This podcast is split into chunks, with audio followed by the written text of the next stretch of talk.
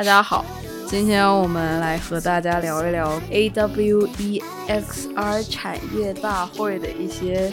呃有趣的事情。然后今天我们有两位非常巧的和我们一起去的两位朋友，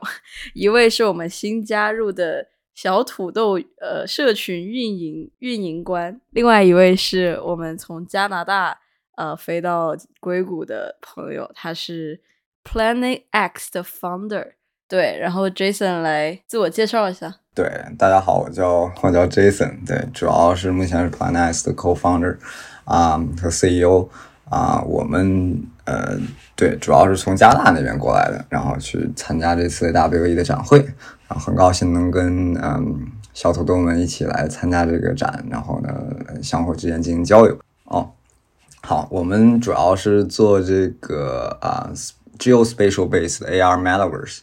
啊，然后主要是 empower everyone to creating um consistently AR experience on their mobile phone。啊，or AR glasses，主要是可以让用户可以在任意的地点，indoor 或者 outdoor，呃，在基本上支持我们支持这个月开始要支持啊，呃，八十五个国家都是可以进行 AR content 的 create 和放置。然后呢，这个这个你所啊发布的内容，你所呃呃，呈现的内容呢，将会被很多很多人看到。可以在 Times Square 放一个 Alien Spaceship，或者放置你自己的啊 artwork，或者是 NFT 的 artwork，都可以被全世界所看到。对，然后如果大家有兴趣想下载的话，可以去搜 Planet X 或者是 Planet XR，都应该可以搜到。嗯，可以，我觉得还蛮有意思的。对，然后可以啊，我们也是准备今年夏天会会正式上线。对。嗯，现在主要是 public beta 的阶段，对，大家可以 stay tuned。对。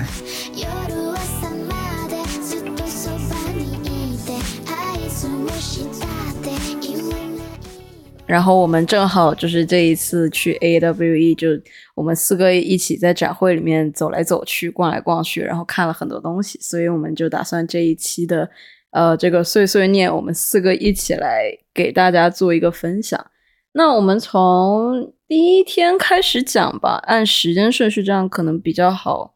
嗯，有一个 narrative。第一天其实我们中午的时候才到到那个 Santa Clara 的会展中心，然后第一天还没有开始那个 playground 和 expo，所以基本上大家都在呃，主要是听不同的大佬在那边做一个讲坛。其实，在行前我们就已经做了那个。行程规划就是小土豆那一步，然后可能就是把所有的我们觉得比较重要的以及各自感兴趣的 session 去做了一个归类整理嘛。然后第一天我们发现像 playground 和 expo 这样子的重头戏还没有开始，所以我们第一天主要是去各个会场去听了一些讲座，然后这些讲座可能会涉及到一些 AR VR，然后 digital fashion，然后呃 XR 行业和。呃，物理世界的一些结合，比如说 XR 怎么在那个商业地产中进行呈现，然后 XR 的一些底层技术等等。呃，所以我们第一天主要也就是去听了一些比较有意思的讲座，所以就想问一下大家有什么特别印象深刻的一些讲座，记了笔记的，或者是有什么想要分享？要不我先从我这里开始吧。你说吧。我是怎么说呢？对于这个方面呢？我可以说是完全不怎么了解的一个外行，然后我这次来呢，其实本其实纯是抱着一种学习的心态过来的。然后我我现在研究生，我的研究我是我是 F 的研究生同学，是 M 的本科同学。然后我们研究生的专业是呃表演艺术管理嘛，我个人呢又有一些往这个活动策划方向学习的这种倾向。然后我去的这个第一个第一个讲座呢，就是 How to How to organize a great virtual event，就如何组织一场呃成功的虚拟活动。然后当时我因为我去之前还蛮虚的，我也不懂这些，就是我也不是很了解这些。然后我去听了以后呢，觉得当时就觉得这个讲的其实挺挺 general 的，就是怎么说呢？他讲的这些内容呢，跟我们平就是我在学校学到的这些。去组织线下活动的内容其实没有很大的差别，他就讲的蛮虚的，其实或者说就是我们现在在这方面其实也没有什么经验，大家也都是在延续着现实中的这些经验去做这种线上的活动，所以才会就是有很多相通之处。这一点呢，让我。着实是让我放松了警惕，就是让我觉得，哎，也就就这，哎，就这样吧。然后想，那我也能听得懂啊。那结果没想到啊，后面的确实是没听懂。就除了有几个啊，跟专业相关一点的，还还懂得，还能听，就听懂的稍微多一点。其他的是真的一个字没听懂，真的是让人这一场呢，他主要是讲了一些 project management 啊，team management 呀，还有就是。还有要怎么样去在这过程中去跟你期望和现实能达到的这个标准去拉扯啊？怎么样去进行这个妥协呀？然后怎么？然后你要记得做测试啊！就他其实没有讲很具体的技术，他就是讲了一些这种比较基础的，就是其实放到现实中策划活动也能通用的东西。嗯，所以说我说第一场让我放松了警惕，没想到后面是真的一个没听懂。了解，其实你。这么说，其实我去的第一场也是差不多这种感觉，因为我去的第一场本来是看在有迪士尼的那个幻想工程师在那里，然后它名字叫 In Real Life Experience Design vs Virtual World Experience，所以我就会想会不会说到一些比较 technical 的东西，然后跟体验设计相关，但实际上我去听了之后发现。他讲的也是比较宽的概念，比方说，呃，metaverse 是什么呀？就是 meta 加 verse，就是这种类型的东西。所以我觉得可能早上第一天早上的东西都比较，我猜啊，比较 general。我不知道另外两位去的是什么样子。我这边显示第一个笔记，我都不知道是什么 event，但是它就是讲 fashion and retail with Snap AR。对，因为这个好像跟你一起去的，然后你当时是在之前还不知道之后去看了那个 TikTok 的 Effect House，然后你觉得这两个其实是呃 competitors 关系，嗯，是的。然后我就想听一下你对这个的看法，因为其实当时那个 event 它主要是一个 Snap AR 的 AR engineer 在上面演示怎么用他们的那个呃软件去做建模，对。然后对，你可以讲一下这个 TikTok Snap AR 这一块的东西。他其实没有讲很多东西，他就是展示了很多，就是 Snap AR，就是它背后是那个 Lens Studio 嘛，那个 Lens Studio 的软件要怎么用，然后怎么把这个衣服呈现在这个实时的人像身上，然后就是怎样调整 Lens Studio 里面的一些数据，去把那个衣服看起来像是呃真的穿在那个人身上一样，但实际上我觉得它的效果没有。没有特别的好吧？还是就是你去看的时候，你还是能觉得它看起来不像是一个真的衣服，就是它有时候还是会穿模，因为它是一个 AR 技术嘛。然后，然后，呃，但是它有在里面加入一些比较有意思的元素，就是像你歪头就可以换换一个衣服，然后你说呃红色，然后那个衣服会变成红色。我觉得这两个还蛮有意思的，就是一些新的换装的实时 AR 换装的一些。呃，互动的环节吧。然后它跟 Effect House 就是 Lens Studio，因为它是做 AR filter 的嘛，是专门给 Snap 这个背后的一个给 developer 和 creator 的一个软件，就是让他们能够更自由、更好的去做一些 AR filter，然后让 Snap 的用户就可以更呃更多人玩吧。然后 Effect House 其实是。一样的一个东西，因为 TikTok 也是大家和呃现在主流在用的一个短视频的社交媒体软件平台，所以 Effect House 也是就是 TikTok 背后的这个给创作者呃给开发人员提供的一个制作 AR filter 的软件，所以他们俩其实就算是对手吧。但是 Effect House 其实它是一个很新的软件，它是大概六周前才才正式上线，然后给大家用，所以差不多就是同一个定位上的软件。嗯，但是我有看到那个 Effect House，也许是因为它刚出嘛，它相对的这个开放的一些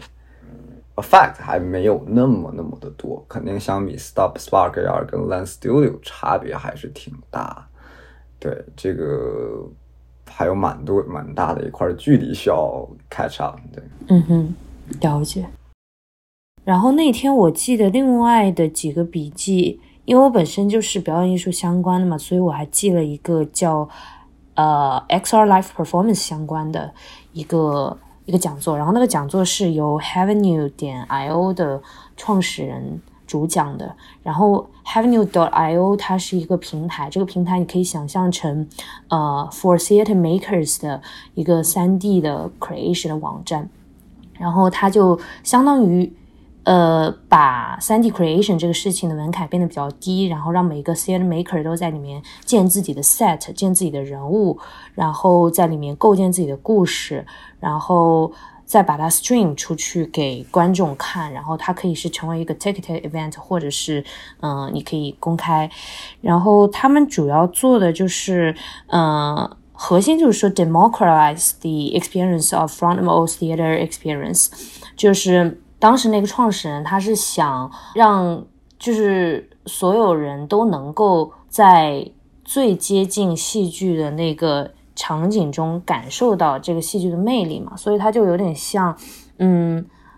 那我即使在这个世界上另外一个地方，我也想要去看到这个戏剧的场景，所以他们当时就用了呃 XR 的技术，然后 XR 技术能够成为可能的主要几个原因，一个就是呃 low cost cloud computing。就是说，现在一些云计算它能够就是以比较低的一个价格去支持，嗯，用户级的使用嘛。然后另外就是，呃，free expressive digital humans and free expressive performance capture，就是说它里面会有一些每个 avatar，就是作为这个戏剧中的角色，然后在里面互动，然后以及在里面的各种表演形式的一种捕捉。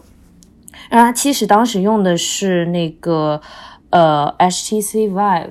然后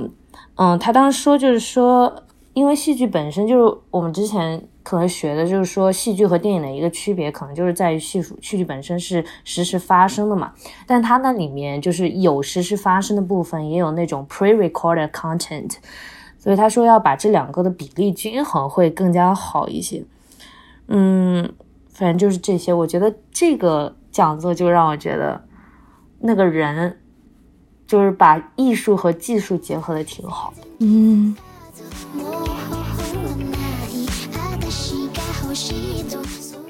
我记忆非常深刻，就第一天我们可能在最后都团聚在一起的一个 event，就是那个 CEO slating。呃的 immersive tech landscape，然后台上四位演讲者就是对话的嘉宾都是女性，而且就是贡献了很多有意思的观点嘛。其中有一位我们当时还重点采访，我记得是 Shapes AR 的创始人叫 Inga。对，Shapes AR，它是一个怎么说，在 VR 里面创作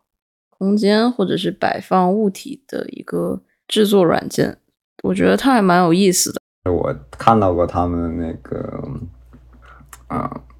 就是一些视频嘛，Ship VR、Ships XR 是 XR，啊对，Ships XR 还还还蛮多人知道的，那也是一个蛮大的 platform，啊，主要就是呃，如果大家玩过 Tell Brush，应该是蛮类似的一个体验，然后会有一些更多的一些 capability。主要是可以让你可以更好的在一个 VR 环境当中创建 3D 的物体也好，3D 的界面也好，3D 的 experience 也好，啊，在一个呃，对，还是蛮好用。我其实用过一些，嗯，但没有特别用过 Shapes XR，可以之后下一下看一下。我印象中 Shapes XR 是有一些不错的这个呃 pass through 的一些 capability。就是它可以在你的现实空间当中啊，也通过的这个啊呃 Quest Two 的这个 Pass Through 的呃这个这个方式，然后去可以在空间当中放，就是在房间当中你自己的房间当中放一些东西，对，或者是嗯做一些物品。嗯，我记得我下午还有去一个是 Meta 的 section，他们主要讲的是一个关于 Hand Tracing 的东西，就是手部追踪技术。我当时觉得这个还蛮有意思的，然后他们。嗯，主要是 Meta Reality Labs 的两位产品经理在分享这个手部跟踪技术，以及它怎么运用到一些计算机视觉和机器学习工作的一些信息。然后这里面我觉得还挺有意思的，因为它是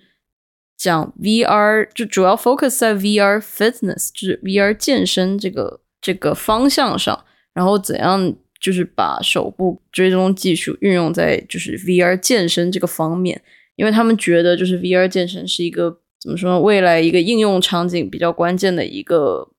应用吧，然后他们就觉得。呃，手部追踪技术在这其中有一个很大的发展空间。然后当时他们还展示了一些就是目前有的 VR 健身项目，像什么 VR boxing 啊，就是你在里面可以看到你的手打对面的一个一个形象，它的手部追踪技术就可以追踪到你的手，就是不是拿着手柄的手，就是真的是手，然后就是在那里啪啪啪啪啪在那打对面的人。好像没有什么就是图片，但是他们有提到一些。呃，像什么现在有的一些健身，像什么 Beat Saber，呃，会用到一些手柄的控制，还提到一个叫什么太极的一个健身软件，然后是在 VR 里面打太极。呃，其他他们其实也没有讲什么呃特别深入的内容，主要就是讲了这一块，然后现在有的一个 fitness 的市场，然后差不多就是这样，我觉得还蛮有意思。说到那个。那个手势嘛，嗯嗯嗯，hand tracing，不知道你有没有聊到，就是说我看到了那个呃，基本上 Quest V 四零的那个啊更新嘛，嗯啊，基本上就是增加了一些手势的一些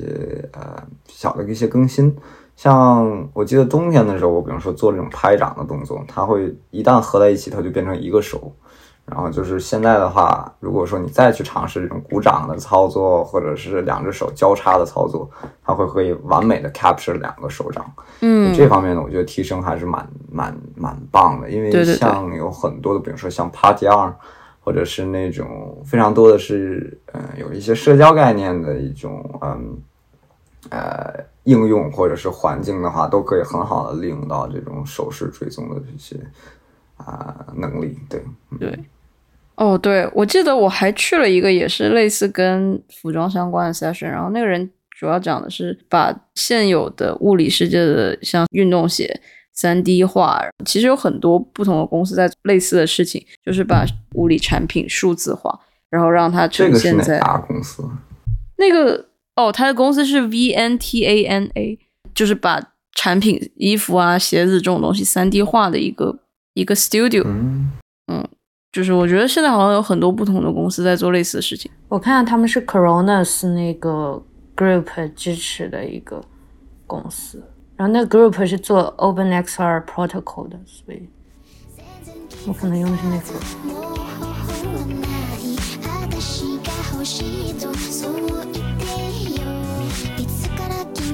我们要不录到第二天吧？那第二天的话。基本上就是一早上，我们跟因为是媒体，所以跟着主办方就是看了大概十七个不同的项目，然后每个项目的 booth 就是有三分钟的介绍。我们可以讲一讲这个部分，因为第一个其实去的就是一个叫 Virgil VR 的牌子，你可以讲一讲。对我们第一个去的 Virtual，然后 Vir Virgil 这个牌子其实在那个。VR 界还挺有名的，就是大家说它的那个质量是，就是画质是最好的，然后它也是比较 target high end market，就不太会，呃，售价可能在两千刀及往上这么一个级别。然后它当时是发布了三个东西，一个东西就是叫，嗯。呃，Virtual 的 XR headset，这可能跟一般 headset 没有什么不同，然后只是就是画质更加高清一点。然后另外一个就是 Virtual 的 Arrow，那个 Arrow 它是呃又有那个 VR headset，然后又有 hand tracing，就是他手上不用去拿那个 controller 的。然后第三个是他们的一个嗯 MR 的一个嗯。headset，然后那个 MR headset 就属于你可以看到你前面的人，同时你也可以看到你里面的内容。然后当时在那个 MR headset，它后来开放那个 playground 之后，呃，排队人非常非常多，然后可以算是最火的几个之一了吧。然后大家就是在里面玩那个 Beats 那个游戏，Beat Saber，嗯。我觉得还蛮真实的，然后就好像你真在打前面那个人一样，虽然那个人根本就感觉不到你。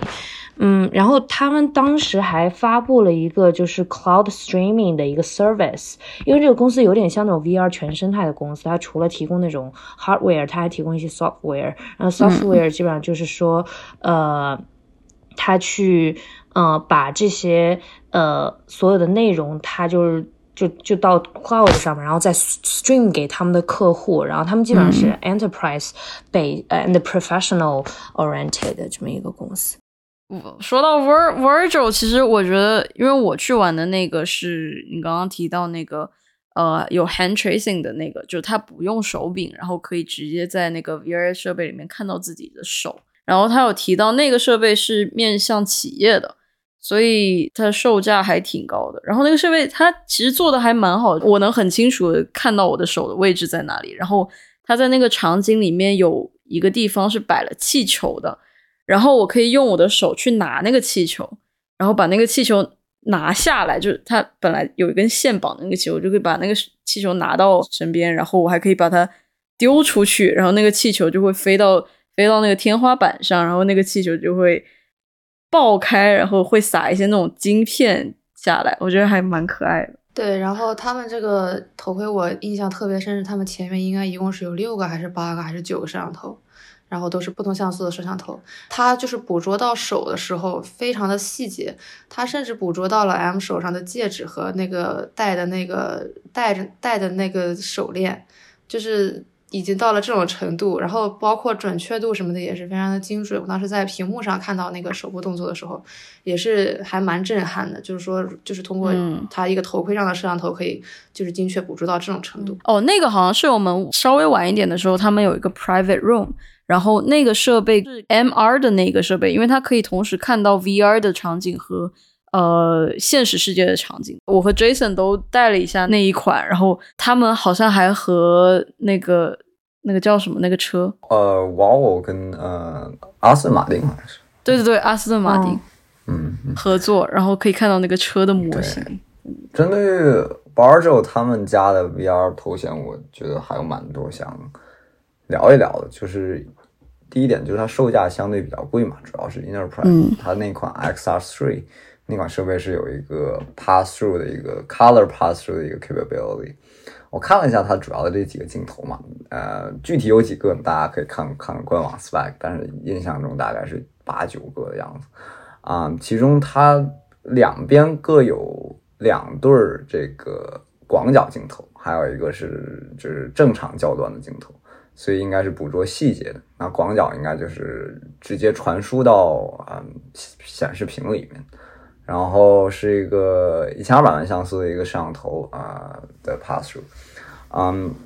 具体的观感，我认为它在 low light 的情况下是有一些。呃，奇怪的，因为它在我们给我们看那个 playground 的时候是一个完全纯黑的环境，所以噪点会很大，因为这个毕竟是摄像头嘛。那在一个 well light 的一个 environment 当中，实际上它的细节跟清晰度是非常非常好的啊。然后因为它的可视角度大概是能做到一百一十五度，所以它实际上啊可能会要比很多的 AR 眼镜还会嗯还会棒，但是。它主要大的问题应该是在它的这个 size 跟重量上，对，很重，确确实实比较 front heavy，然后非常非常大的一个头显啊。其实我也不是很确定它为什么做的这么大，因为主要 sensor 是一方面，包括它要带 lidar，包包括带这个瞳孔的识别，但是因为没有运算单元，没有 battery，它它不应该做的那么大，就是。啊，而且也应该是没有像用到目前可能 Project Camera 会用到的这种 Pancake 的这种 lens，所以目前来说，我会认为它可能可还是会跟就是 Camera 形成一个比较激烈的竞争啊，毕竟可能另外一个才是八百九百刀，另外一个要六千欧元，这个这个价格差别其实是挺大的，有可能 capability 是差不多，但是价格这个差距。呃，enterprise 也也也会也会呃做出一个 decision，对对，purchase decision，对。我觉得其实它还挺有趣，虽然我我带了五分钟，我的眼睛就开始热了，但是在里面它有一个那个可以跟看到一个阿斯顿马丁的一个车，然后在那个车里面，我还可以走到那个车的驾驶座的那个位置，我可以看到它那个车的皮凳上面的那个缝的那个线，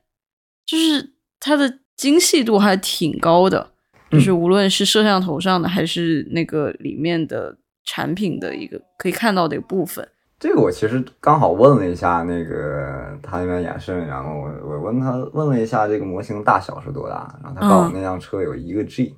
所以通常来讲一个 G 都是这个模型的话，它的这个 polygon 啊数量各方面是非精细度比较高，所以我认为它效果好的很大的这个程度是因为它模型足够精细，实际上它也不是一个双眼四 K 或者是。这种级别的那种 VR 头像，帮当帮包括当时很多年前，我们有看到国内厂商有做什么 8K 双眼 8K 的那种，它也没有到那个程度啊、但是因为它的模型，然后因为它整体的体验，所以呈现起来的话，目前来说它的精细度是非常高的。然后加上。这种 MR 的 capability 是目前也是只有他们家有嘛。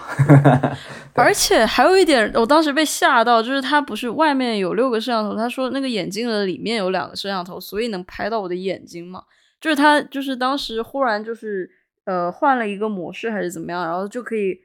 就是能拍到我的那个眼 VR 眼镜的里面那个我的瞳孔。然后我看到我的瞳孔在那个屏幕上面，就因为我我戴着 VR 眼镜，然后它又是那个 MR 的那个模式，所以我可以看到外面的东西，我可以看到外面的屏幕，屏幕上面是我的眼睛，我当时就被吓到了。对，有点你刚刚说那个阿斯顿马丁那个是最左边的那个是吧？不是不是，是我们晚上去的一个 private room，对，他在演示的一啊个、对一个机型，我不确定他有没有在那三个里面。嗯，OK，他没有那三个都没有，它是新全新的一个弹幕。对，然后呃，说到那个，呃就是我我我我头一次见到这么如此清晰的这个哇好吓人。的一个，对它的每一根睫毛都看得非常的清晰，就是就是啊、呃对。效果还蛮震撼的，对。对，然后当时因为我第一次看到这样子的场景，我第一次看到我自己的眼睛在一个眼镜里面，然后我的瞳孔有放大，然后我能在我那个 VR 眼镜里面看到外面的视屏幕上面我的眼睛真的的瞳孔放大，我很震惊，嗯，对，我有被吓到。它那个应该就是他们的 eye tracking 的技术，就是通过这个高清的摄像头，还有一些什么来实现。嗯，我觉得如果他们用用在医疗上，因为 VR 有一个很大的应用场景是医疗嘛，因为我们今这次去的 AWE 里面有很多 session 是关于医疗，还有那种就是员工的 training 之类的 session，然后也有好几个不同的 VR 公司是在做类似的东西，还有做那种安全须知防护之类的。因为 VR 一开头它能够被应用到 enterprise 最主要的场景就是 training，对然后而且我之前聊项目的时候聊过很多的 VR 公司，包括国内国外的，全都是做那种比如说飞行员的 training，就是因为飞行员他只要稍微出一个安全事故你就凉掉了嘛，嗯，对然后，他所以在 VR 里面去做这种事情还是蛮普遍的。然后另外就是那些建筑业的，就是比如嗯说建筑工地的安全对安全方面的 training，然后因为整个 education 的 training 就占据 VR application 这一块的可能快百分之五十了吧。嗯所以就是挺多公司在做这个事情，而且确实它的那个需求还是蛮大的。对，嗯，对，我们当时也录过了一个模拟飞行的一个，对，是一个模拟飞行的一个东西，它是就是它有一个模拟的那个东西放在那里，然后是还有飞机的控制板什么的。嗯对，我的我想加一点，就是说，因为对于这种就是商业用途嘛，很多情情况下，有的时候也是需要佩戴蛮长时间的。它的这个 weight 还有这个舒适度，其实也是对于一个呃工作场景来说是一个挺大的一个考验，因为它整个我刚才查了一下，它的这个机身是五百九十四克，它的这个 high band 是三百八十六克，加起来之后，呃，接近一千克的一个重量在你脑袋上。好重相对来说级？就是这个嗯，XR3 对，那你想，如果说是 Quest 它才五百克，Quest 已经是就是很巨大的一个设备了。然后像呃马上要出的 Cambria 肯定是要比那个要轻很多，因为嗯它这样的一个头显能够长时间佩戴，是否能够长时间佩戴也是一个嗯值得考量的一个问题。对，就是嗯，对，看有没有一些特殊用途是需要这个 这台设备的，对，所以我也是感觉到它也会在逐渐探索除了硬件以外的一些其他的一些他们的竞争的优势，比如说像嗯。嗯这个啊怎么讲 cloud gaming 不不能讲 cloud streaming 或者 cloud gaming 这方面 Meta 也在做，然后还有就是这个呃也看到有新闻就是说他有在做那个脑机接口的对那种合作。对，这个也是，好像他没有在在 A W E 上展出，但是确实新闻上有报道出来。对，有这样子然后还有的，一个跟另外一家公司在合作，所以大概是这样的一个。嗯，但它好像不是脑机接口，它是脑部检测，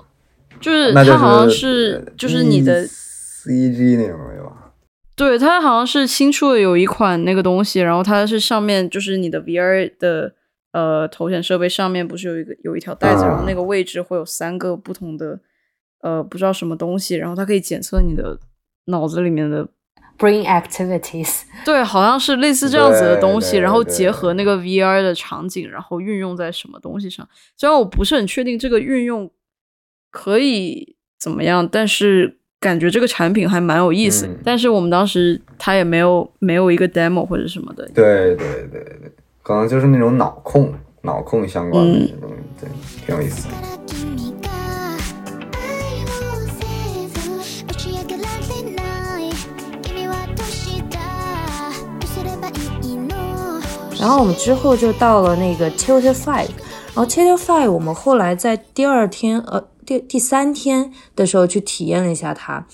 他们自己的定位是那个 hardware tabletop entertainment，就是它相当于是一种桌游，但这种桌游是三 D 化，就是想象一下，就是你戴着那个眼镜，然后你去看桌子，然后那桌子上可能本来就一无所有，但是你戴上眼镜的时候，你会看到它可能有森林啊，然后有那种游戏场景，然后你就可以拿着一个就是像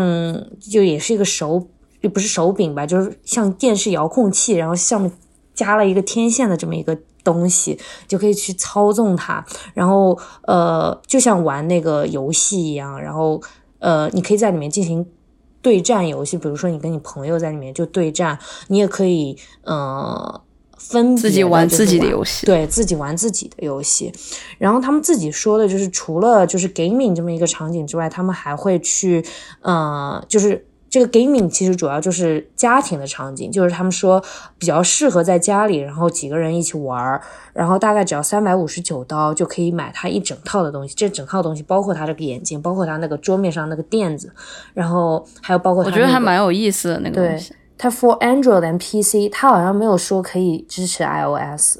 对，然后嗯这个东西他又说了，就是除了这些玩的场景，它还比较适合一些 professional 的场景，比如说有一些 data visualization，就比如说你要跟客户 present 的时候会需要。嗯另外就是一些 architecture，就是那种建筑啊，在里面搭对模型，就像得搭乐高一样。还有一些就是他们好像跟那个呃航空公就航天，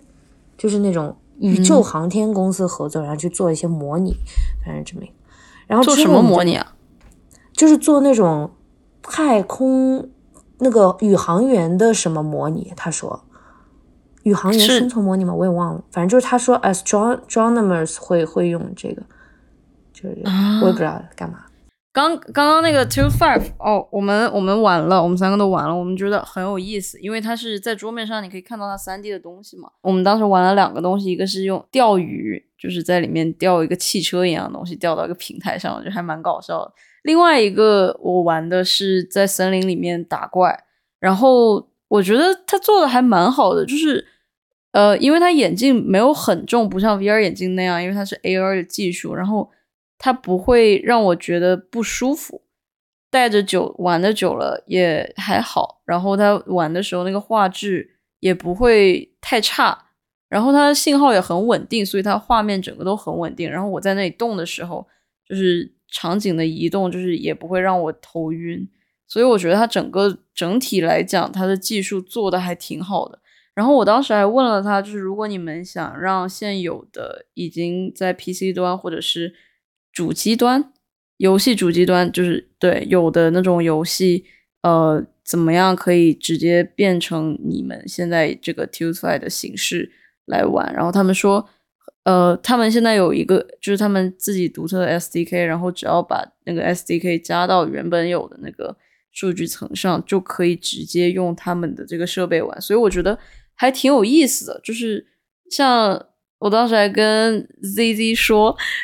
就是如果原神以后也可以用这个设备来玩的话，那应该会有很多人愿意去买这个设备，因为现在可能他们缺的就是一个好玩的游戏内容。对的，去支撑这个技术的那个东西。然后他当时我们，当然我是因为我戴眼镜，然后再在上面又戴了一层那个 AR 眼镜，我个人的体验还是稍微有一点晕的，就是摘了眼镜以后，嗯但是你戴的时候其实没有什么不适感的。包括它覆盖在眼镜上的时候，就是也没有什么压迫感之类，因为它的重量其实是真的是蛮轻的，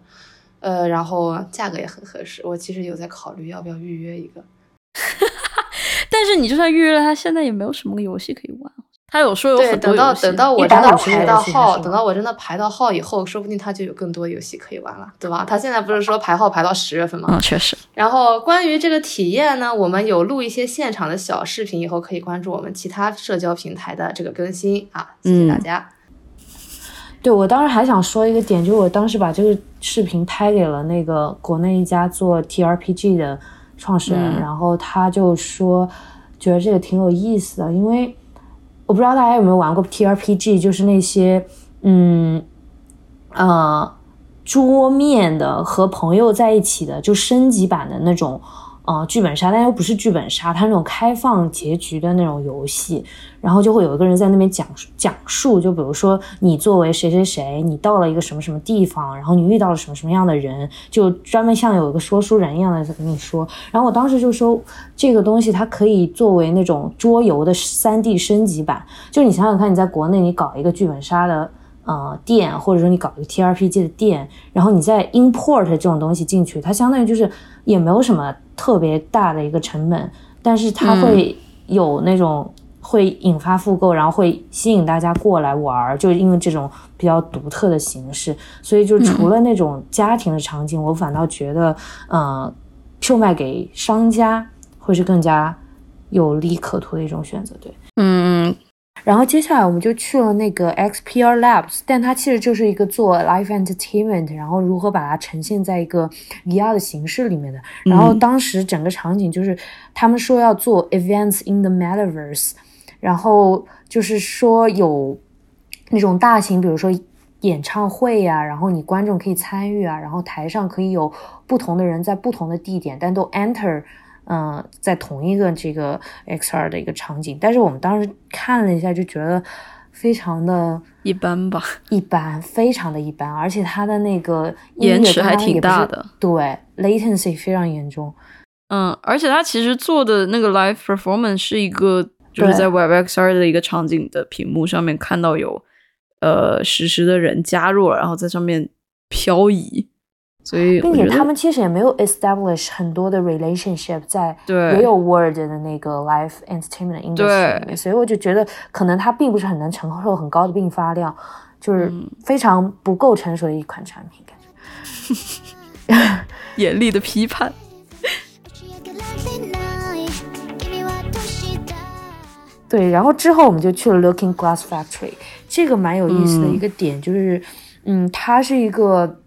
比较厚的一个屏幕，然后这个屏幕嗯。相当于你从正面看和你从左边看和从右边看看到的东西是不一样的，就里面它是一个三 D 的东西，比如说你看到一个人脸，这个你从正面看就看到他人脸，你从侧面看就看到他侧脸，就类似于这样子。然后他们，呃，这个东西其实它出来他们做了挺久了的，对，但他们在这次 AWE 上出来的一个东西叫，嗯、block，就是他他的意思就是说，putting hologram on the internet across the platform。就比如说，他当时给我们演示的就是你在、呃网页上看一个，比如说 The Ver The Verge 的报道，然后你在里面看到一个图片，然后那个图片可能就是是可以呃动的。伪对伪三 D 的，然后互动的这么一个图图片，然后你把它点开，然后用他们的一个呃 SDK 还是一个什么 API，反正是一个东西，去接到他们自己的那个，就用电脑去接他们那个屏幕，然后你就可以嗯。看到那个、呃图片呈现在那个屏幕上，嗯，所以就那个还蛮有意思。的。然后嗯。M 之前跟他们在 Reality Hack 也见过，反正可能聊过一些东西，可以分享一下。对，其实就是跟就是当时在场的两个技术人员认识吧，算是因为之前有见过，然后聊过天，然后当时就是还挺开心的，因为他们新出的这个东西从来没有展示过，就是之前三月份的时候都没有提到过。然后那个屏幕不是一个新的东西，大概一两年前就有了。对但是三月份的时候，他们有提到过，因为他们最新出的一个很大的 scale 的屏幕，就是原本那个屏幕可能就一个笔记本的大小，嗯嗯，然后你只能看到一些比较小的东西。然后在三月份的时候，他们有提到他们新出的一个产品，大概有一个电视的屏幕这么大。对，然其实那个产品早就出了，就是去年，去嗯年那个我忘记叫谁跟我说，字节已经买了他们那个就就是电视屏幕大小的那个屏幕，对但是我觉得它好贵，我听说很贵，好像，它这个非常贵，我记得。但是它其实不是一个很很厚的屏幕，它是一个很厚的框的边。啊，这个这个很贵吗？这个为什么会那么贵？这个小小小，我之前看到 Instagram 有广告的做着它的东西。对，小的屏幕不贵，小的屏幕是不贵大的那个。对电视机屏幕大小。对，哦因为它是四 K，它有一个是四 K 的，有一个是八 K 的。对，四 K 的那个是三千的，八 K 那个很贵，八 K 那个要两万。嗯哇，还得过二零二二年的 CES 五二，嗯，这是这是三十二寸八 K 屏，它多少钱？两万以上还是什么？我觉得是正常的呀，这个真得花那么多钱啊。你想，那八 K 屏，现今天你市面上都找不到几个八对八 K 的面板。因为可能是因为八 K 的原因，嗯，对，然后再加上它那些，它可以是三 D 的显示。对对嗯对，就它其实是它其实显示的是一个模型，只不过这个模型被呈现在了真实的世界里面。嗯，就它不再是显示一个图片，而是一个呃静态的模型或者是会动的模型动画。然后你可以看到它三 D 的样子，在一个真实的世界里面。我其实我觉得还挺有意思的。我其实一开头会觉得有点像那个水晶球，你知道吧？就小时候看那种水晶球，嗯看里面的那个东西。嗯，只不过现在它变成了一个虚拟的水晶球，是的，还蛮有意思的。它里面东西还可以变，对。对，但是它目前说，就它目前说里面好像不太能嗯放视频，好像就只能放一段动图一样的东西，好像。对，它可以放短的，嗯，短的视频。这但是这个它还挺可爱，因为它在网上面新的那个插件，就是感觉以后你在网上看到的图可能不再是平面的形式，而是以三 D 的形式存在，而且你可以跟它互动，就是也不能说互动吧，就是鼠标交互吧。对。然后他当时说这个东西 literally 是他们会展前前一天搞出来的，对，我没听到你这个，记得吗？他说了，我惊呆了，我当时就他说 literally yesterday，震惊。然后，然后对，然后我问他，哎，那这个东西的 file 叫什么？因为平面的会叫什么 JPEG 啊，或者 PNG 啊，就点 PNG 这样子的 file 嘛。然后他们说这是他们自己自创的一个 file，叫点嗯 block。对，但是这个东西本身是可以在 Unity 里面做好，然后再对对对导成这个 file 的。对，对，它是一个它会有一套工具做 converter 吗？把主流的一些 3D 模型的一个 format 转成它的 format。我不确定，这个我们没有问，但是我觉得肯定会有这样子的东西，因为他们最终就是有一个像呃像一个 iframe 的一样的一个一串代码，然后你把这串代码 embed 到那个网页里面，网页就会自动显示这个三 D 的图形，就是可以互动这个图形，我觉得还蛮有意思。嗯，然后我很喜欢他们的那个兔子的贴纸，他们说我问他们为什么就是是个兔子，因为兔子跟他们的 logo 就完全没有关系。然后他们说这是一个 Stanford Rabbit，对，挺好，挺好。我我加一点关于那个 Looking Glass，我我会觉得它的那个小的那个 Portrait 呃对对对，Portrait 的那个那个概念还蛮不错，因为它价格很便宜，就很适合送当做礼物。就平时比如说送个那种装饰品的那种情情况下，很适合送礼。这个感觉，这个就是动态定价相确实框，我一开头会觉得对对对对，确实还挺好小的。玩具吧。嗯，说不定它这个它这个这个应该还能卖的蛮不错的。しくと見抜けたやめたいけどたまらない変わら続け然后接下来我们就去了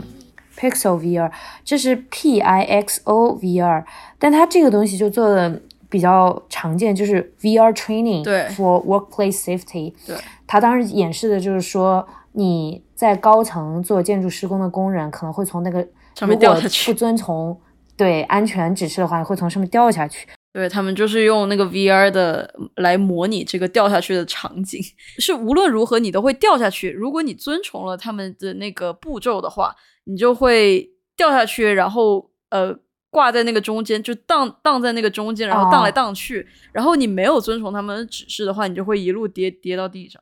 这么酷，我有点有点想玩。也不是从指示，就是说你要选择前面每一步步骤你都是正确的，，对，就然后你玩不了，因为现场网太差了，网太差了。对然后后面他们就没有 demo。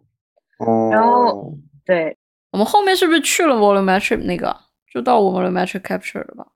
没有，接下来是 Rocket，我们后来都没去，但是 Jason 去了。Rocket 其实是一家中国公司吧，它是做 5G explosion-proof XR devices for professionals。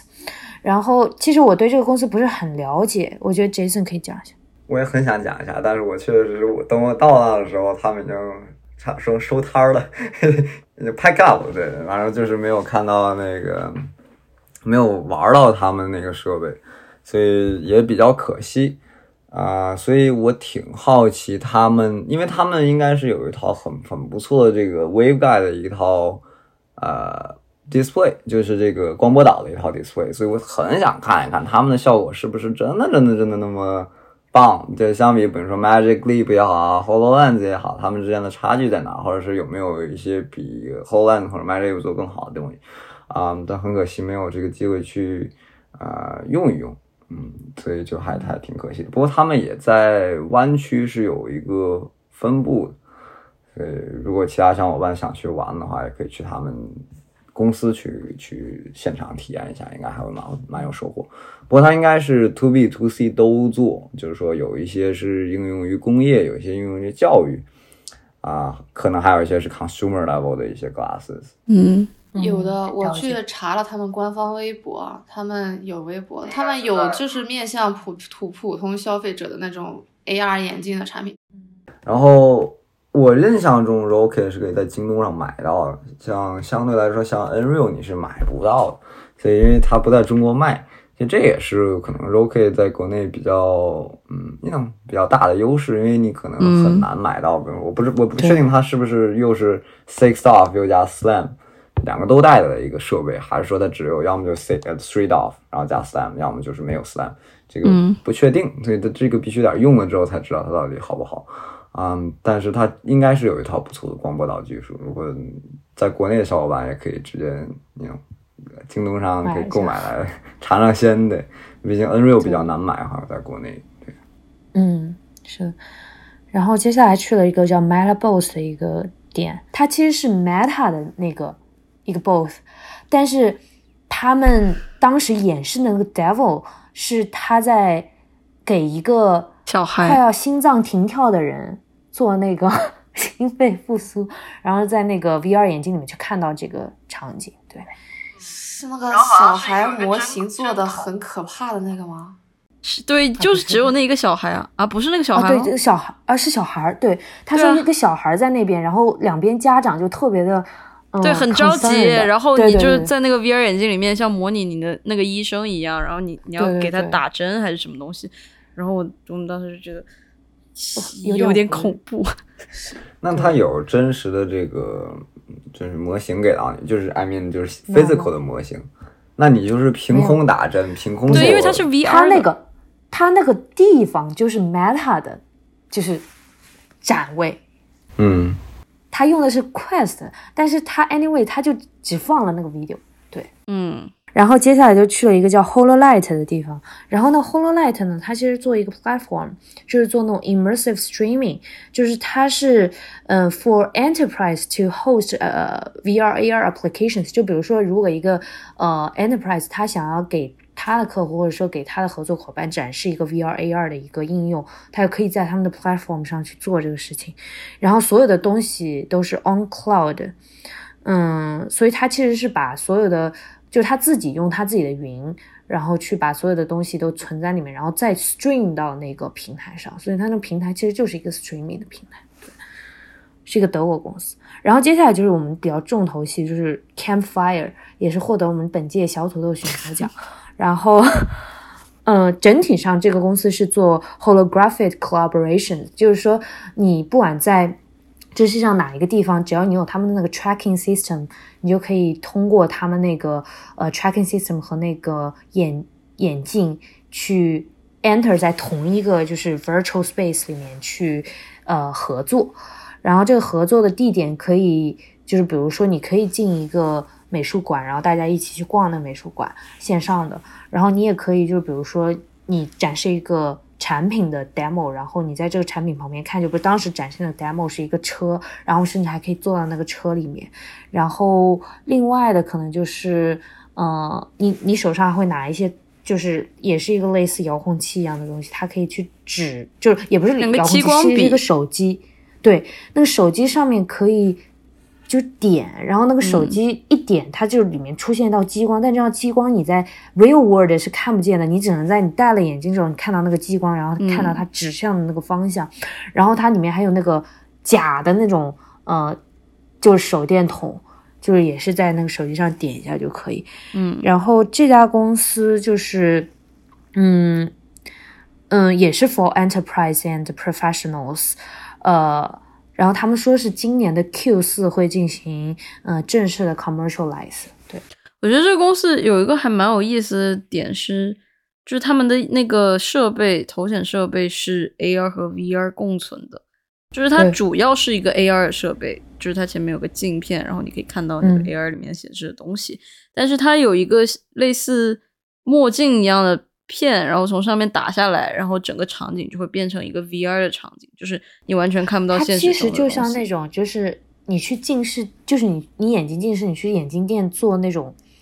检查，然后就发现有一个片直接就是遮住你的眼镜，啊、对，类似这样，就是所以它就那个东西物理眼变前有一个遮光板，给它装上对变成对就遮 VR，光摘下来它就是一个墨镜，哎就是个对对对 AR 的东西。对对对对，它就是给那个 A A R 的部分加上了一个背景布，对，然后整个 A R 部分就变成了 V R 的一个视角。然后还有一点我觉得很有意思的是，就是他们呃在 co creation 的时候，可能有两个人是带着这个头显设备的，但是有可嗯。能第三个人也想加入这个工作当中，然后他不一定需要带这个头显设备，他可以从一个屏幕上看到，所以他们可以就是在屏幕上面上帝进视角行一个去看，对，就是它不需要呃，在这个头显视角，也不需要这个在线这个地上这个定位的板，它可能从屏幕上就可以加入这个工作当中，然后跟别人进行一个讨论啊，然后用那个激光笔点一点，呃，他在讲的什么地方。然后还有一点，我觉得可能比较麻烦的是，他们我有问他们，就是这个东西要怎么合作，因为他们嗯好像就是在所有的人在同步的时候，只有一个人是有控制权利的。嗯嗯，对是，对，就是其他人 presenter，对其他人就只能按一个激光笔出来点一点他们想点的位置，只有一个人是可以移动的，然后可以放大、缩小这个模型，或者是调整它的视角，或者是转移它的空间，这是只有一个人能做到。所以我觉得，呃，有利有弊吧，因为就是对于其他的参会者来说，就是限制还挺大的。对，而且我觉得还有一个点就是他们说到他们合作伙伴主要集中于国防这一块儿，嗯。然后我当时听那个 defense 什么的，嗯，就你刚才说的那个第三者可以加入的那个点，就会让我想到，其实是两个人在那个 VR space 里面互动，但其他另外一个人他其实是在呃一个观众的视角，就好像是你看一个 VR 的嗯、呃游戏测评或者 VR 的演出的那种感觉，但是你可以去 point，就是你还是有你的能动性的，你可以去 point 它里面讲的一些点。哦，但是好像不止这样，就是你不在本地，就是你不在他们那个地方的话，你就只能看到别人看的东西。但是我印嗯象里，它是类、类似一个 Web AR 的东西，就是它那个 iPad 的摄像头，呃，转移移到那个有地垫的那个位置之后，我可以嗯看到那个地垫上面的那个模型。对，它可以看到眼镜里面同时可以看到的场景。哦，对，是啊，是对，对就是在你眼睛里看到的东西也可以看。对，我我其实有一个问题挺想问问你们，你们会觉得这一套，就是为什么会觉得这一套体验会觉得这个呃非常好呢？我还有一点就是你们知道这个东西的售价是多少吗？就是它这个还是哦，我们当时好像有问它的售价，它售价是多少？忘记了，没有问吧？没有问吧？我我这没写啊。六千块吗？难道没有六千块，好像是一千以内的。我反正没有那你们，嗯，那你们觉得它的这个，比如说佩戴的感觉，还有显示的效果，你们觉得好吗？效果我觉得还可以，感觉其实它没有 VR 眼镜那么重，所以它也没有戴着眼。镜去佩戴它的，嗯，然后我觉得还行，没有让我觉得特别奇怪，但是不断会掉下来。所以就是感觉佩戴的感受还是挺好的，清晰度或者是亮度乱七八糟都觉得还还还还。哎，我觉得清晰度其实还挺好的，它给我一种就是我还在戴 Virtual 的感觉，但是没有 Virtual 那么清晰。嗯，嗯，它是它是 AR 眼镜 AR 就是嗯 对，所以它是工作原理还是差别挺大。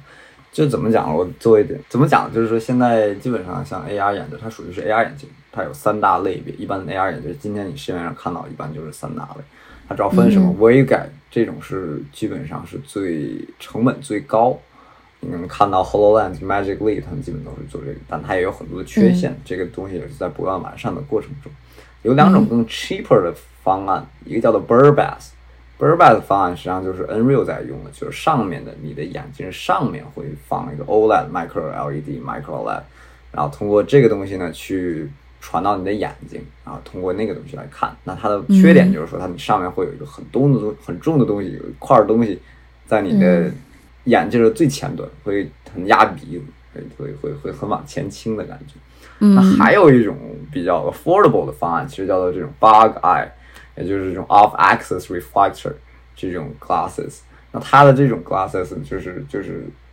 就是它的缺点其实很很显显而易见，它是很大的一个东西，它会在你脑袋上。然后我不知道你们有没有留意到，实际上它亮度没有想象中那么的高。就是它实际上它很不清晰，就是在 AR 世界当中，它没有办法做到足够大的亮度。嗯然后那个片儿呢，就是提高亮度的一种方式，所以说它就是呀，那种就是遮一下光的光的这种。我哦，在我看来，对，在我看来，它的这个定位是因为它没有用这种 inside out 啊或者什么，它只有一个摄像头，它实际上就是靠那上面那些啊点点或者是它中间那个十字这个东西去进行定位。我会觉得可能时间长了，它这个限制会蛮多，因为毕竟比如说你的这个场景变化是很大的。比如说你万一不不面向这个垫子，或者你没看向这个垫子，它可能就飘了。我也是留意到它展示的场景是一个、呃，就是那种 castle 或者是一个 room。我发现它在一直在晃，就当我脑袋在晃的时候，它也跟着我一起晃。就是，嗯，我会认为它定位做的没有想象中那么的好。车也是一样，就是我在这么动的时候，它也在动，而且当有 multiple people 在上面的时候，它有可能会踩到任何一个点。那踩到任何一个点，它就开始飘。就是这个是我在、就是 technical side 去看的话，我会觉得可能还是之后需要提升的一些地方，但是它可能能够做到这个头显特别的便宜，可能嗯五百刀以下，它可能都能把这个东西做下来。嗯，对，但如果说这个东西价格一旦上去了，那可能，呃，包括国防可能都会选择其他的方案了，比如快色可能更便宜，对吧？就是大概是这么样。嗯然后还有一点我想提的就是，我发现它的整套的这个 UI，然后包括你的这个用手机的操作，它的体验是挺好的。它的不同的工具，它有 Annote，它有这个嗯啊这叫什么呀？那那这个这个这个这个这个这个红红点的那个指引，然后还有一些其他的一些这个啊、协同的工具是非常 intuitive 的，通过手机去嗯去啊、进行啊、一些 interaction 还是还是蛮不错的，对。嗯这个我是觉得挺好的。然后关于那个 iPad 嘛，它是一个，它不是 Web AR 做的，它是 native 写的，它是个 AR kit，所以你会发现到它其实那套 iPad 那套系统是跟你们玩的这套 VR 是不连接的。所以说你在进入到这个，我我特地退出去了，你重新进的时候，它需要先放一个 virtual 的一个十字，就在 iPad 里面它有一个黑的十字，那个地方就是说，这个就会就会是你的那个中心点，你可以把这个中心点放到你的桌子上，也可以去跟你们那个 align。但是就算我走到那个嗯特别中心点 align，、我估计也不会特别 accurate，因为它不是一个 mixed reality capture。啊、嗯所以就是说它就是一个简单的平替方案，但是它至少嗯你看一个 v e r view 来讲的话，我觉得是对，啊还是能看的还是。挺不错的。所以我会嗯。我会觉得这家公司很厉害的，就是它可以用一些可能嗯非常好的把这些所有的东西都放在一起的时候，你会感觉到整个 package 非常的完整，体验上非常的好，嗯。而且你没有注意到它一些，比如说希望节省成本的地方，你都没有、嗯。没有意识到，而且还评选了这个，就说明它这个公司其实啊、花了很多心思，而且整个体验也做得非常的优秀。对，嗯，嗯。我觉得我们就是觉得他做的不错，除了技术上的一个原因之外，我个人觉得啊可能是因为他整一个方案可以给企业和协同合作带来一个新的变化，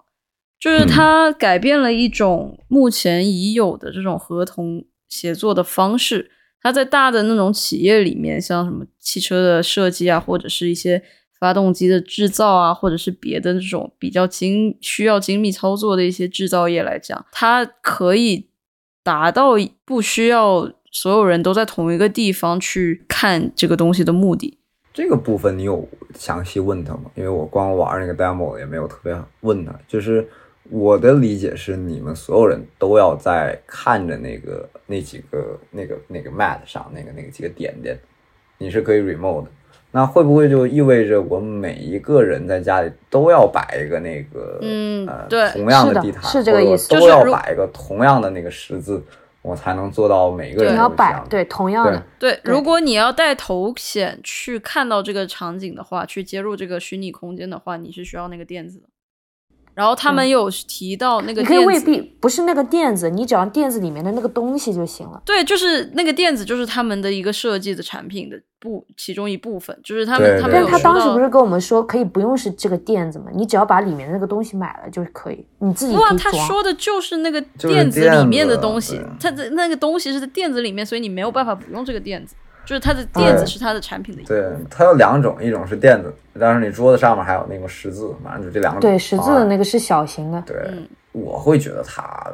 长期来看，不知道哪一种，就是说，因为你毕竟使用这种协同合作的场景，它有可能场景非常的不一样。比如说，你有时候在家，有时候在办公室，有可能在不同的地方，每一个人手头里都刚好有那么一个狮子，还能摆到一个合适的位置跟空间，我认为是一个挺难的不是。他要是这个企业买的话，他肯定给每一个人都买，就是他肯定每个家是都配备这个东西。没有没有，我觉得不是这样子的。如果是企业买，他可能是纽约的这个地方买一个 Office 有一个，对，office 有一个，L A 的 office 有一个，San Diego 的 office 有一个，然后这三方的 office 可以同时在操作一个东西，你有懂吗？所以它不那我是觉得一这个人只需要就是那种很高层的会议，然后就比如说那种很 essential 的场景，你对啊，用这个所以是那种比较大的企业，然后是那种跨像跨国对的解决但方案。但我会看到，因为我我我在呃最后一天的时候，我其实看到另外一个公司的弹幕，然后他是用 Magic Leap 做同样的是协同工作嗯。啊、我所看到的是质的飞跃，就是相比嗯。Campfire，、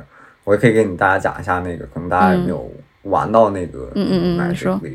对。嗯，首先我会觉得它的这种场景下要远比这个，比如说需要摆放一些实体物体，你才能开启整个体验，要来的更加直接。因为你只要接入头衔，你就能够有一个相同协同合作的 MR 体验，这个是啊、非常非常好的。但是它的解决方案可能是，比如说打印一张这个啊、这个纸纸。对，但是这个成本就低很多了。你在基本上走到哪儿都有打印机，没有打印机的话，你能拿个屏幕你也能够显示一个二维码，你就可以进行定位。这个是我发现这个公司叫什么？叫做 Rethink 啊，然后跟他们的这个呃呃呃 Director of Engineering 聊了一下啊，他也帮我展示了一下他们在 Magic 里面的体验。他的这个 demo 呢是到这个这个环境当中，它有非常多的不一样不同的 3D 模型，它有一个就是 Dyson 的一个吸尘器，有带包装的，不带包装，然后有一个巨大的那种铜人，然后呢背面还有一个非常大的一个白板。它的这个体验呢，就是首先是 Magic Leap 本身二代的这个显示效果是非常的霸权，是今天嗯我看到过所有的 AW 里面效果最好的。尤其是当它有一个 horizontal 的这么一个 field of view 的时候，无论是在地面上的东西，还是说你在你面前的东西，它都能够一眼看到。这个是嗯其他 AR 眼镜没有办法给到你的。然后关于这个协同工作这个 application 呢，它是通过这种手势进行操作，你可以进行旋转，你可以进行放大然后啊、可以随意的改变位置，然后所有东西都是 in real time sync 的，也就是说我比如说我在拖拽这个东西，别人在拖拽这个东西，我是直接就能够看到的。然后它那种相互的协同，我会觉得它的使用的场景要大过 Campfire，、嗯单纯就就是 annotate。然后第二点就是它有一个白板，那你他他教我的方式就是，当我把这个呃手柄一旋转的时候，然后就可以当做一个笔一样在那个白板上写，这个效果是非常非常好。嗯我也问了他很多这种很 tricky 的这种 question。假如说我的房间比别人的房间小怎么办？你有一个非常大的一个 space，我有一个非常小的 space，、我们俩能不能很轻易的协同？然后他教我，他告诉我一个方案，就是说，哎，假如说这一个面板或者这个物体在你的房间范围以外，你其实就是很简单的，你通过那个手柄，你是可以蹬过来的。你虽然你物理空间到了极限，但是你可以通过手柄给它拽过来，然后拉近，再去写东西，再去做东西。啊、整套体验是我看到过啊、非常非常棒，而且几乎没有这种 latency issue，因为所有东西都是 real time。用呃用的什么技术他告诉我，但是我觉得保护那个什么就就不说了。对，然后就还不错，这个体验真的很棒。然后嗯亮度、清晰度，因为 Magic Leap Two 最好的一个东西就是它亮度很高，视野的角度又很大。嗯我我们刚好看那个 demo 的时候，它上面是一个天幕，就是上面都是玻璃嘛，我就抬头对着玻璃看，我都能够看到很清晰的这个物体啊。哦所以这个就是呃呃 AR 眼镜能够做到这种程度的话，其实是非常非常惊艳的一个表现。对，嗯然后但是我很遗憾我没有试到那个 local dimming，那个是我很想看的，我想看它到底能不能做到，就是哪里需要黑哪里就能黑，因为这个应该是 Magic Leap Two 最大的一个宣传的卖点，因为毕竟如果想要在 AR 环境当中显示黑色是很难很难做到的一件事情。对，所以呃，嗯，对这个没有体验到，就是小小遗憾，但但但对，哎，但我那我有一个问题啊，就是你刚刚有提到，就是大家要在呃戴着眼镜在同一个空间里面，然后可以看到对方在做操作的一个事情。那如果戴着眼镜不在同一个空间里面，可以看到对方操作是吗？嗯，可以的，就是你贴那张纸，打印下来的一个码，然后你往那儿一贴，你就可以看，再进入到家。你是能看到别的人吗？还是只能看到呃你看的一个三 D 的模型在里面动？因为我测试的那个是啊、呃就是 AR 的一个场景，所以我是嗯直接看到人。但是如果说我是在其他的环境当中，我的设想它应该是比如说一个 avatar 或者是一个标签的形式进行一个化身，因为毕竟那个的 position 是有的，只不过它没有那个人的 imagery。所以这方面的话，应该后期我我认为它应该会有一些 avatar，但我们这这块儿也没有细问。嗯嗯嗯，对。那它可以让没有戴眼镜的人看到吗？就是你们在看的场景，就它没有。就没有一个像 iPad 一样的东西可以看到你们看的东西。这个东西就是你就是，如果你再做一个 platform，那你就就那个 platform 就能做。嗯，那我觉得可能 Campfire 是因为这个，就是我觉得 Campfire 他们可能不一定是因为头显设备特别出众，所以呃就是被关注。我觉得他们可能更注重的还是协同工作的操作性和那个便捷性。但是我觉得 Magic Leap 应该是就是算是 AR 眼镜里面特别不错了，所以那个公司你说那个 Receive 那个公司，他们用到 Magic Leap 来做这个事情，很很知道自己在干什么。对对对对对，我觉得是，嗯。就比如说 Campfire，它可能提供是一个整个 package 和 service，然后它可以把里面的眼镜换成他们不是自己生产的，可以换成 Magic Leap 的。如果他们哦，我我觉得这个我觉得不是这是他们的产品。对，这个是他们的产品，所以这个时候就是有点限制他们的这个受众了，因为它呃不是一个软件公司，它是个也软硬结合的公司。那这样的公司其实就是非常的。呃，就是类似于苹果，它它是对对，所以就是它没有办法去 adopting 第三方，因为它所有东西嗯。都是它根据它自己的设备，对。根据它自己的啊、呃场景所进行优化。嗯。它也一定有好处，就是它这一一些场景下，它能做到比别人更加棒的东西，但是它也会牺牲一些 cross platform 的这个 capability 对，啊、嗯。那这个是我觉得 Campfire 可能会比较呃，you know，嗯、potential 的一个 threat 吧，就是一是说其他的这些呃 XR 的设备，然后其他做这种协同工作的这些厂商啊、还有一点就是，我觉得这个东西都有可能会被，比如说 Horizon Workroom 会会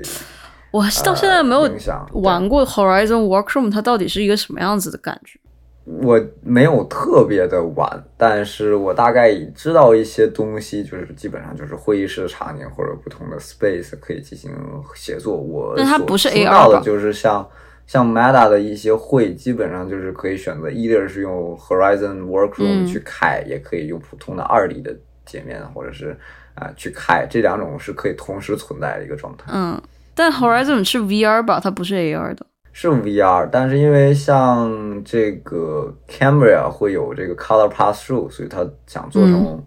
呃，他想做成 AR 的是没有什么太大问题的。嗯嗯，了解。嗯，お互いに責め合って欲しいならほ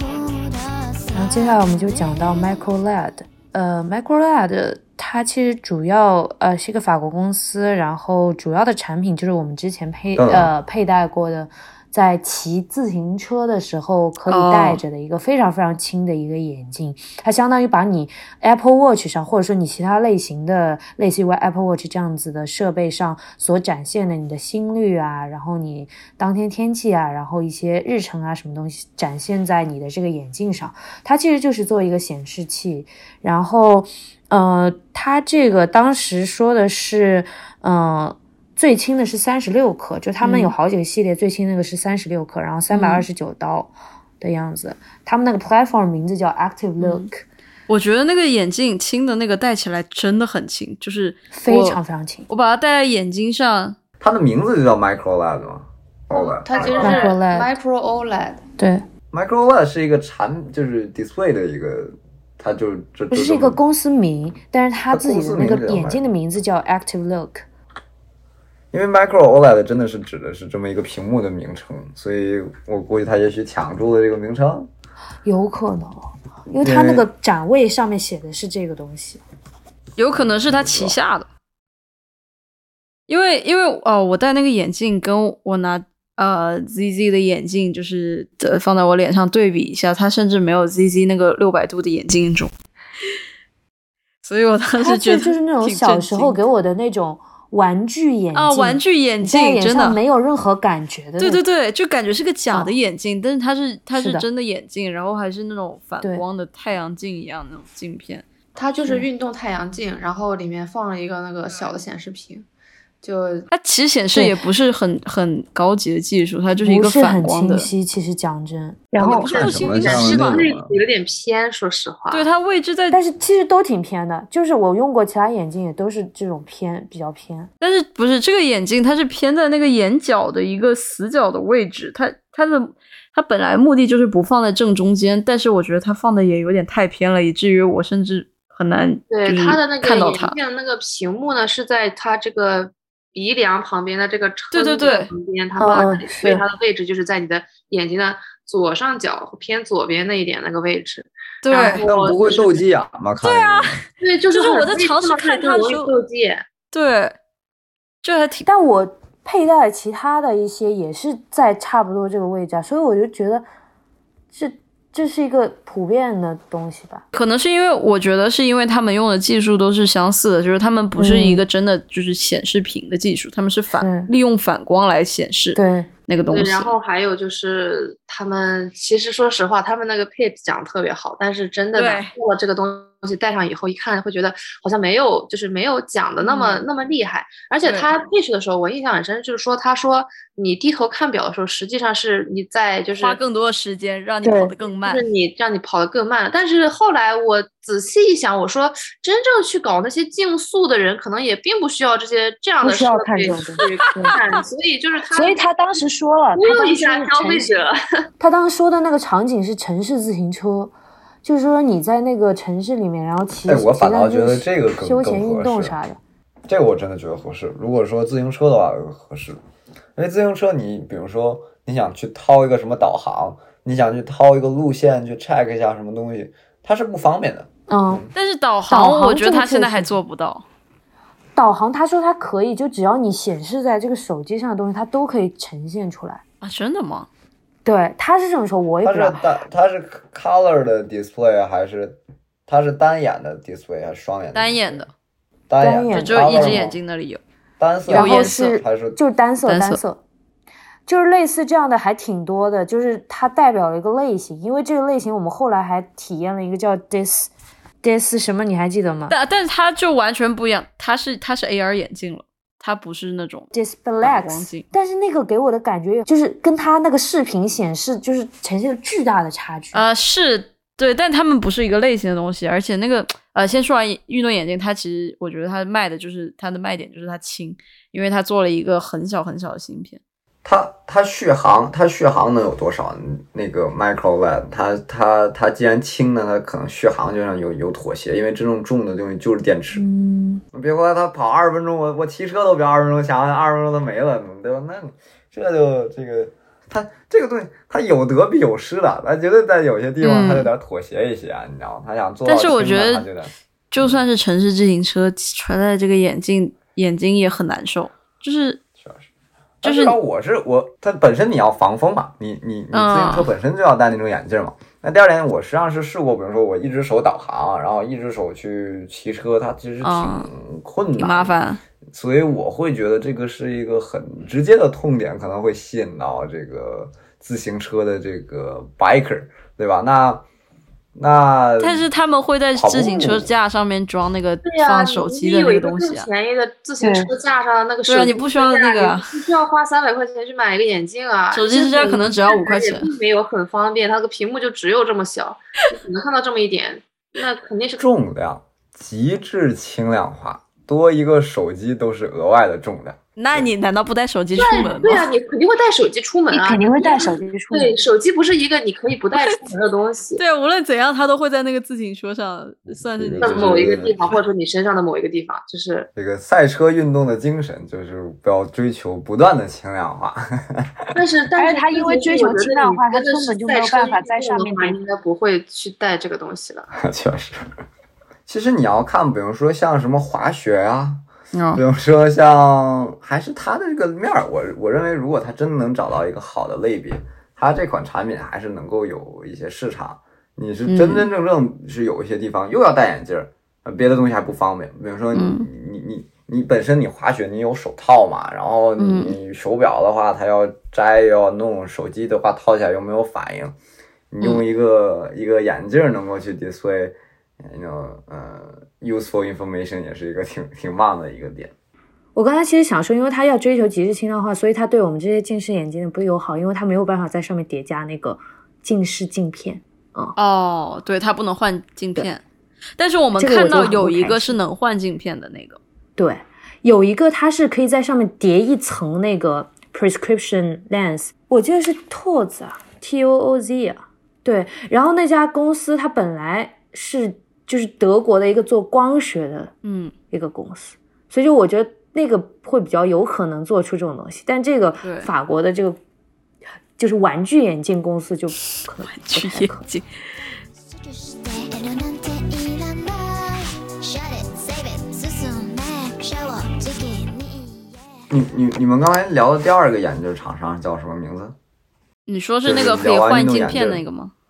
不是，就是哦聊完、 Dis Displex，、Display。刚才咱们聊的，你们是什么什么看法？就是就是它的视频做的还蛮蛮惊艳的，就是有那个 Google Google 那个 AR 那个 Geospatial 的那个宣传视频那么惊艳，但是就是它的那个眼镜，它甚至没有眼镜腿，就是它目前只有一个眼镜片的那个部分，然后它的那个 display 其实我觉得跟跟 Nreal 差不多吧，你你会感觉它跟 Nreal 差不多是吧？嗯，就是哦你能看到它有个有个长方形的边界在你的视觉里面。嗯嗯嗯嗯，这个是。但是我觉得那比 Snap 的 Spectral 要强。Displex 这个厂商做的这个 AR 的呃光波导的这套这套东西吧，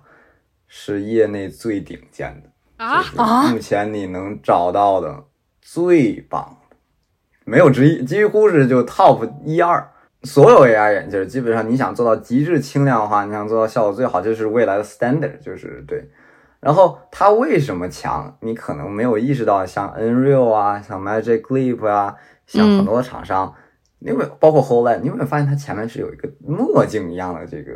这个层？它像眼镜，但是它是墨镜的眼镜，它前面是一个哦，你说的前面是个黑色镜片一样的东西。哦，I see。然后你再回头看这个厂商，你发现对它是透明的镜片纯透的眼镜儿，能在一个纯透的眼镜儿做到如此高的亮度，是一个非常 amazing 的事情。哦，所以这个是确业内最顶尖的，但是有一个小的一个点，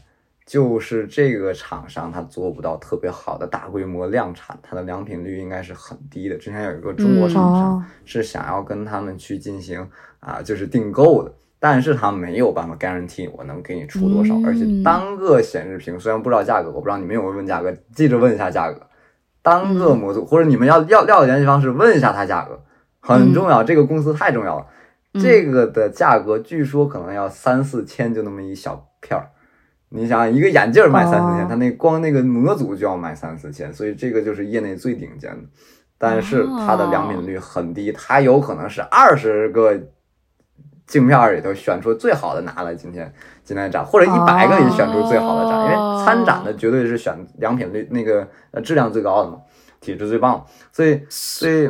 我靠，所以所以没意识到所以这个就是它的。我当时一看这个眼睛竟然是 AR 的，竟然是透明的，我当时我就惊了。那我真的拿到我眼睛去看的时候，它这个亮度太高了，就是真的真的很强。呃，我尤其是当我对着灯光，就正对着灯光，我都能看见的时候，我就想，这个东西就是明天 AR 眼镜的未来。你看到的这个就是哦，眼镜的这个、哦这个非常重要的这个供应商嗯啊的最顶尖的技术。那你说接下来五年之后，应该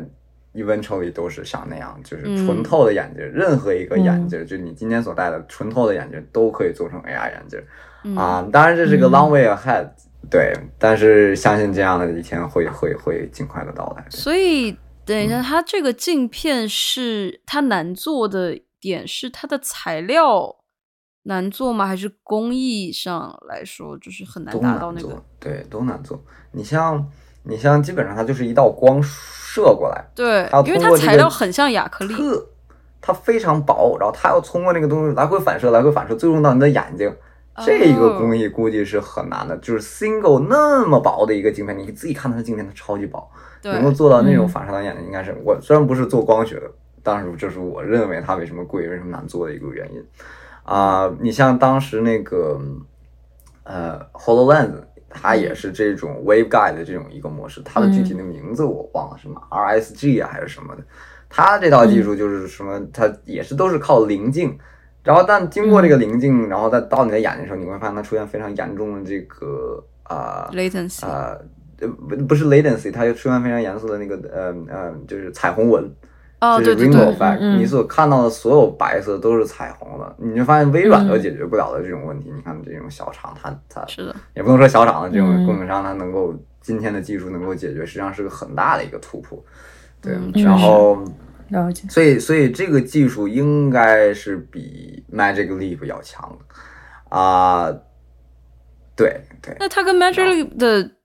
差别是什么？除了就是怎么说呢，定位的不同是什么？嗯，因为如果以后大家都会变成透明的镜片，那 Magic Leap 会不会就 Magic Leap 那套应该是自研的，所以每家技术公，反正他自己能研究出来，那他就牛呗。你能研究出来呢？总有一天也可以变成透明的？，对对，总总有一天大家都能研究出来通透，所以说这个东西没有那么简单能做成。但你也不是说这个东西做不成，那谁有可能做成呢？其实这件事有点看苹果。如果苹果真的想做的话，他是有办法能把这个做成，他就就不用说，他提前可以买一家公司，然后研究嗯研究研究研究那么多年，才能把这件事情做成。嗯，了解。具体现在困扰苹果的是硬件还是软件不好说，这个是个很难判断的事情。也许是软件拖后腿，也许是硬件拖后腿。啊，对 Yeah 我所以我估计这家公司，你看它这么这么强，估计嗯拿投资或者被人买是个高概率的事。嗯，我是这么嗯，想，早晚估计估计估计卖它可以给它收了，反正有钱的话就就得把它给收了。嗯，那这一期的音频，呃，到这里先暂时结束了，因为